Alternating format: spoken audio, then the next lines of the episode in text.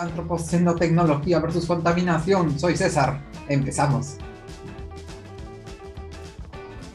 En Puno, la población de Collao, Llave, han empezado una huelga general exigiendo el cierre del botadero terrible contaminante que tienen ahí. Está inmanejable y es foco de contaminación, malos olores, enfermedades e incendios. En Ica, la ANA y sus jornadas de limpieza retiró 4 toneladas del humedal de San Andrés. Qué vergüenza por los contaminadores que van al humedal de San Andrés. Pero qué bueno que estén limpiando. Bien ahí con las campañas de la ANA. En Sicuani, SUNAS presentó un proyecto para el mantenimiento y operación de la planta de tratamiento y evitar que contamine el río Vilcanota.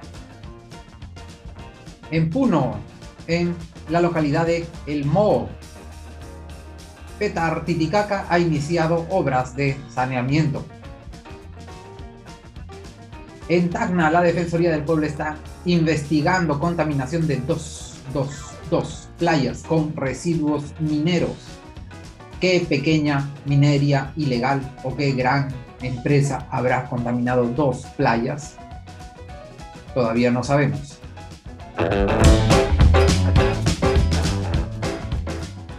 Y en nuestras noticias internacionales, unos investigadores han iniciado, han presentado el primer estudio que investiga cómo los microplásticos contaminan y nos afectan en el aire. Ya hay varios estudios de microplásticos en el suelo, microplásticos en el agua, microplásticos en los alimentos, microplásticos por todos lados. Qué miedo. Pero es el primer estudio de microplásticos en el aire. Esperemos que no sean tan dañinos una buena noticia desde la tecnología biológica, genética, microbiológica.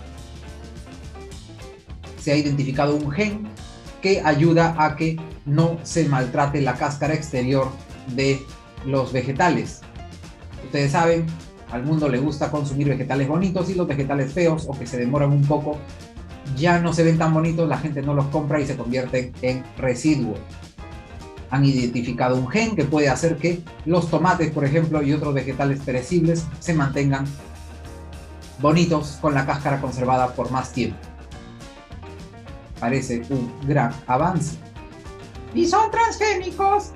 Y no, no son transgénicos. Un nuevo estudio nos indica que para el 2030 los plásticos, la industria de generación, fabricación de plásticos de Estados Unidos sobrepasaría en contaminación a la industria del carbón, hasta ahora la más contaminante que tenemos, que tenemos en el mundo. ¿no? Acá en Perú no tenemos tanto esa contaminación.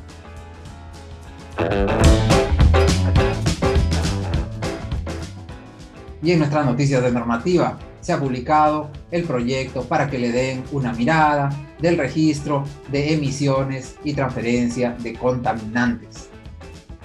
Está para que cualquiera pueda revisarlo y si desean aportar o consultar. Se aprobaron cuatro fichas de uso de menaje alternativo al plástico. Nuevos polímeros, nuevas tecnologías nos dan algunos materiales que pueden sustituir al plástico. Y eventualmente, si es que no usamos plástico, eso mismo, no vamos a tener residuos de plástico. Bien. Aprueban los lineamientos para la actualización de los planes climáticos. También pueden darle una mirada. Y esto será todo por esta semana. Muchas gracias por su compañía. Nos vemos la siguiente semana.